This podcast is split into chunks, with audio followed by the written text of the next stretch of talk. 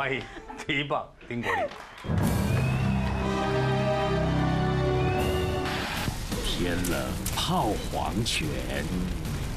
我记得有一年是我到日本秋田去拍 MV，公司的助理就跟着我去。她是一个小女生，她就想说难得有一次到日本这样去出差，所以她就顺便请了年假，当然请了三天吧。他就想说，我工作完之后，他要留下来，因为他有日本朋友，他想要自助旅行。可是等我助理回来之后，我看到助理，我几乎不认识她。原本是一个那种白白嫩嫩的小女生，然后突然真的整个脸颊完全凹陷进去，然后整个眼睑这边就是 all in，超严重。我说你到底怎么了？然后他就跟我讲说，其实他跟我分开的第一天。他的朋友帮他订了日本一家非常非常有名而且历史很悠久的温泉会馆。嗯，那这家温泉会馆的好处是完全老式的日式建筑之外，就是每一个房间都有一个超大的汤屋，然后老板娘也很好，随便你看，随便你挑，你要挑哪一间，然后挑了一间超豪华的，那汤屋超级大。可是当他在看的时候，老板娘就是。有有，就是日本人很有礼貌，讲话都是轻声细语。但是老板娘因为年纪比较大，就跟他讲日文，他其实听不大懂，一直跟他说啊，那什么什么怎么怎么怎么，嗯嗯，然后他就假装嗯啊，这个这个这个这个就好了，这个就好了。然后就跳完之后，他就很开心，他就开始放水，我要享受泡汤的乐趣。他他在泡的时候，就闭着眼睛享受泡汤的乐趣。然后他突然。就感觉到，好像有人走下这个汤池哦，跟他一起泡，然后眼就睁开，没人啊？难道是我的心理作祟？可是他明明又看到那个泡的那个汤池里面水有溢出来，他一个人进去水是没有溢出来的。可是当他闭着眼睛的时候，感觉有人走进来，他张开眼睛，虽然没有看到人，但是那个水是溢出来的。嗯。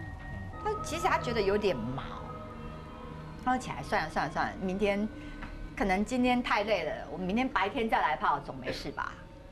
然后就去淋浴嘛，我们通常泡完温泉之后就在淋浴洗澡，会想睡觉。奇怪，为什么他的那个水冲下来，水落不下去？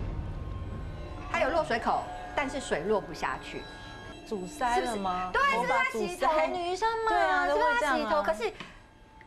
他是学生头，他是学生头，嗯，他想我不会掉发那么严重啊，他就他就去落水口看一下，一坨头发，每一根都超过九十公分，绝对不是他自己的头发，不是。那会不会上一个房客？他也是这样安慰自己，应该是上一个客人，他们不小心没没有没有没有收拾好，然后他说，哎，不要自己吓自己，要就去睡觉。可是当晚睡觉他睡得非常不安稳，他一直梦到。他还泡在温泉池里面，可是水不断的往上涨，然后超过他的鼻孔，他就梦不断的梦到自己要溺水。好不容易啊啊啊！到第二天早上，然后他就赶快跑去去柜台问他，可是老板娘再怎么回答他，他也是听不懂。他就赶快跟他的日本朋友联络，说我我我我要换饭店，我不想住这里。但是你觉得换了饭店就没事了吗？不是。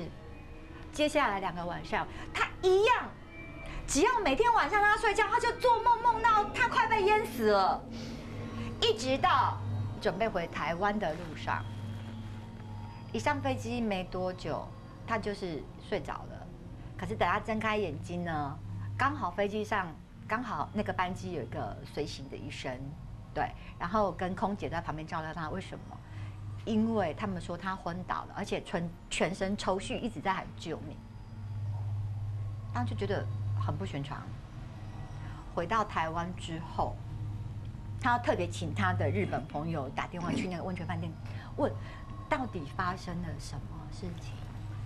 因为他除了梦见自己快淹死之外，其实他一直梦见一个长头发的女生一直瞪他。嗯，那他的朋友就打电话去问说，原来。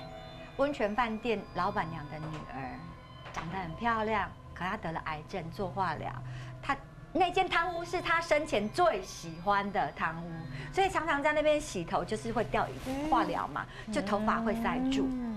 然后到后来，她觉得她的人生真的就是已经看癌症到末期，治疗无望，他是在那间汤屋里面结束自己的生命。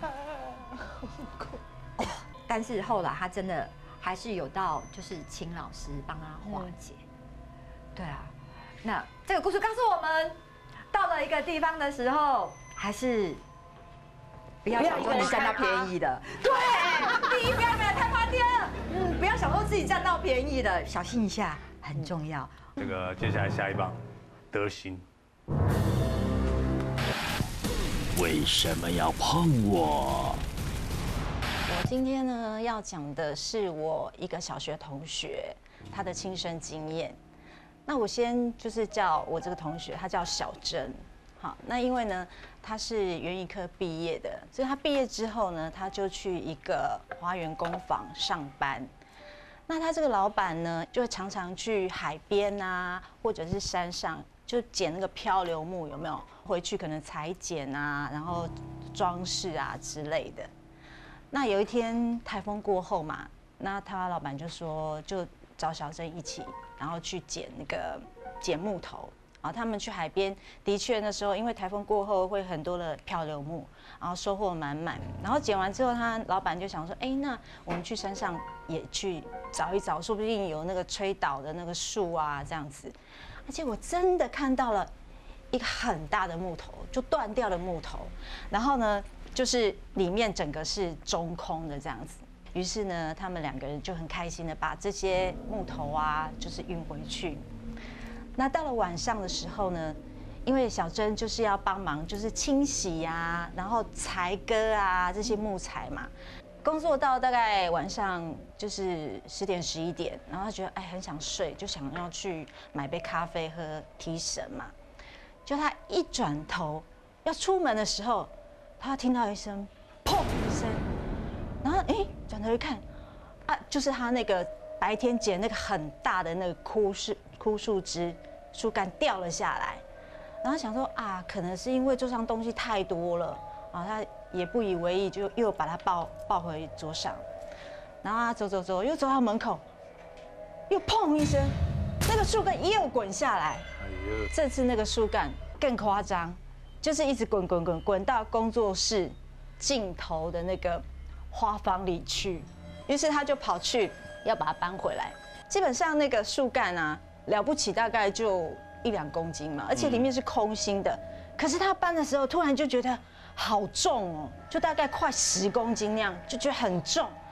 然后，而且当时他们带回来看的时候，就觉得那个枯枝、那个枯的树干。是深褐色的，然后可是为什么哎，现在看就是那个深红色的感觉，就那个颜色啊就不大一样这样，然后他就想说，哦好，那我也洗好了，也整理好了，那他就拿那个切割器要开始裁割啊，切下去的时候就听到一声啊，嗯，啊想说，哎。